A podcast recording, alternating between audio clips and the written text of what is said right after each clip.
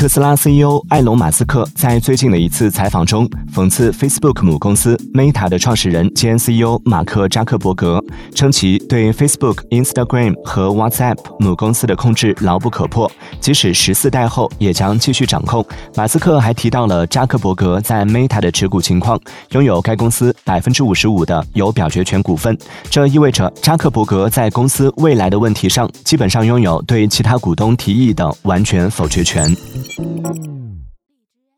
品。